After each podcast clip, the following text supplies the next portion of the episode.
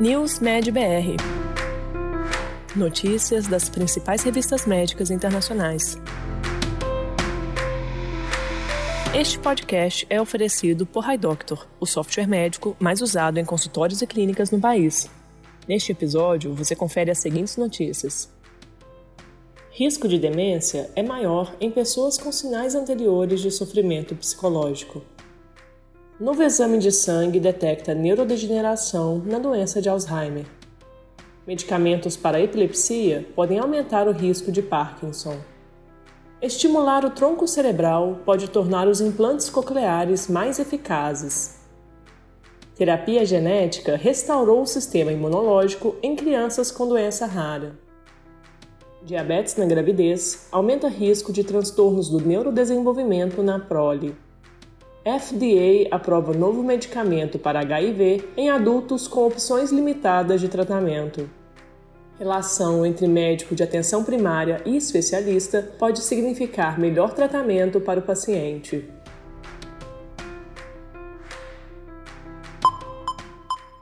Risco de demência é maior em pessoas com sinais anteriores de sofrimento psicológico. O risco de demência foi maior em pessoas que apresentaram sinais de sofrimento psicológico mais cedo na vida, segundo um estudo de coorte publicado no JAMA Network Open. Em mais de 67 mil pessoas com idade média de 45 anos, os sintomas de sofrimento autorrelatados, notadamente estresse e exaustão, foram associados a um aumento de 17% a 24% no risco de demência durante um período de acompanhamento de 25 anos. Esses sintomas autorrelatados foram associados a um aumento de 8 a 12% na demência ao longo da vida após contabilizar o risco competitivo de morte, que era mais comum do que a demência ao longo do tempo. O estudo sugere, portanto, que sintomas de sofrimento psicológico, como exaustão, humor depressivo e a experiência de estresse, são fatores de risco para a demência, e não apenas sintomas prodômicos de transtorno de demência subjacente. Novo exame de sangue detecta neurodegeneração na doença de Alzheimer, distinguindo-a de outras demências. Um novo exame de sangue para avaliar a tal derivada no cérebro detectou a neurodegeneração relacionada ao Alzheimer e diferenciou o Alzheimer de outras doenças neurodegenerativas. O teste teve um desempenho superior a tal total e, ao contrário do neurofilamento de cadeia leve, mostrou especificidade para o tipo de neurodegeneração da doença de Alzheimer, de acordo com um estudo publicado na revista Brain. Biomarcadores baseados no sangue podem tornar a detecção do Alzheimer mais fácil e acessível. Exames de sangue foram desenvolvidos para detectar amiloide e tal, mas um exame de sangue confiável para neurodegeneração permanecia indefinido. Agora, a tal derivada do cérebro demonstra potencial para completar o esquema amiloide tal neurodegeneração no sangue e será útil para avaliar os processos neurodegenerativos dependentes da doença de Alzheimer para fins clínicos e de pesquisa. Medicamentos para epilepsia podem aumentar o risco de Parkinson com a associação mais forte observada para o valproato de sódio. O uso de medicamentos antipilépticos foi associado a um diagnóstico subsequente de doença de Parkinson, sugeriu um estudo caso-controle publicado no JAMA Neurology.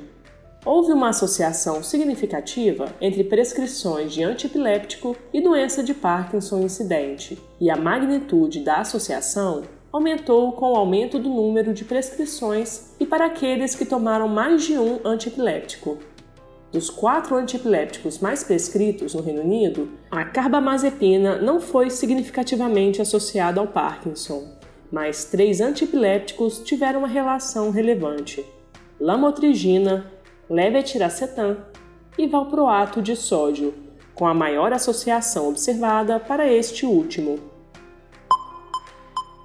Estimular o tronco cerebral pode tornar os implantes cocleares mais eficazes, um estudo em ratos sugere que a atividade dos neurônios em parte do cérebro influencia a forma como os animais respondem aos sons após a instalação de um implante coclear. No estudo, publicado na revista Nature, a estimulação artificial do locus cerúleo no tronco cerebral dos animais melhorou rapidamente sua capacidade de responder ao som após o implante. Os resultados sugerem que a noradrenalina liberada pelo locus cerúleo molda a neuroplasticidade do córtex auditivo do cérebro e ajuda a promover a audição após o implante coclear. O engajamento adequado dos sistemas neuromoduladores centrais é, portanto, um potencial alvo clinicamente relevante para otimizar o uso de dispositivos neuroprotéticos. Terapia genética restaurou o sistema imunológico em crianças com doença rara Crianças nascidas sem um sistema imunológico funcional devido a uma doença genética rara chamada imunodeficiência combinada grave com mutação no gene Artemis podem agora levar uma vida normal graças a uma nova terapia de substituição genética. Um novo estudo publicado no The New England Journal of Medicine aponta que a terapia foi capaz de restaurar parcial ou totalmente o sistema imunológico de 10 bebês com a doença. Os exames de sangue de acompanhamento descobriram que todas as crianças produziram células T e células B entre 6 e 16 semanas após o tratamento. Das crianças que receberam a terapia há dois ou mais anos, cinco agora têm sistema imunológicos em pleno funcionamento. Não houve efeitos colaterais graves do tratamento em si, mas os pesquisadores planejam acompanhar as crianças por mais tempo para ter certeza. Diabetes materno durante a gravidez aumenta o risco de transtornos do neurodesenvolvimento na prole. Um estudo publicado no jornal científico Developmental Medicine and Child Neurology apontou que as mães com diabetes durante a gravidez, incluindo diabetes tipo 1, tipo 2 e diabetes gestacional, tiveram um risco maior de ter um filho com condições relacionadas ao neurodesenvolvimento, como transtorno do déficit de atenção e autismo, o efeito do diabetes tipo 1 em transtornos do neurodesenvolvimento foi o maior, seguido por diabetes tipo 2 e então diabetes gestacional. O tipo 1 foi associado a um risco aumentado de atraso no desenvolvimento, deficiência intelectual e epilepsia ou espasmos infantis na prole. Já o tipo 2 foi associado a um risco aumentado de transtorno do espectro autista, transtorno do déficit de atenção, atraso no desenvolvimento, deficiência intelectual, paralisia cerebral e epilepsia ou espasmos infantis. E o diabetes gestacional foi associado a um risco aumentado de transtorno do espectro autista, transtorno do déficit de atenção e atraso no desenvolvimento. FDA aprova novo medicamento para HIV em adultos com opções limitadas de tratamento. A Food and Drugs Administration dos Estados Unidos aprovou o lenacapavir, de nome comercial Sanlenca, em combinação com terapia antirretroviral para pacientes com HIV-1 fortemente pré-tratados com infecções resistentes a medicamentos e para aqueles que não toleram outras opções disponíveis. Entre os pacientes com HIV superrefratário, 83% atingiram níveis indetectáveis de RNA do HIV com um ano de uso do medicamento. O lenacapavir é o primeiro inibidor do capsídeo do HIV de ação prolongada e é inicialmente administrado por meio de comprimidos orais e injeções subcutâneas, que são seguidas por injeções de manutenção a cada seis meses. Ao bloquear esse invólucro proteico do vírus, a nova terapia interfere com várias etapas essenciais do ciclo de vida viral.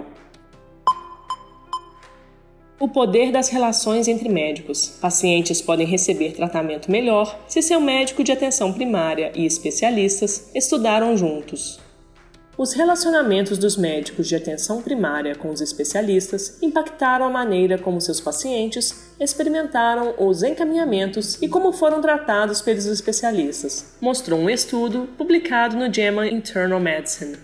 Os pacientes encaminhados para especialistas com quem seu médico de atenção primária treinou na mesma instituição por pelo menos um ano da faculdade de medicina ou da pós-graduação avaliaram melhor seu atendimento pelo especialista em geral. O co-treinamento do médico de atenção primária e do especialista foi associado a uma forma mais amigável e preocupada no atendimento e também a explicações mais claras, mais engajamento na tomada de decisão compartilhada e mudanças na prescrição pelos especialistas. O estudo sugere ganhos potencialmente grandes em qualidade ao encorajar e aproveitar as relações entre médicos e colegas. Você ouviu mais um podcast News Med BR, te atualizando sobre as principais publicações da área de saúde. Continue se informando em nosso site news.med.br. Este podcast foi oferecido por HiDoctor o software médico mais usado em consultórios e clínicas no país.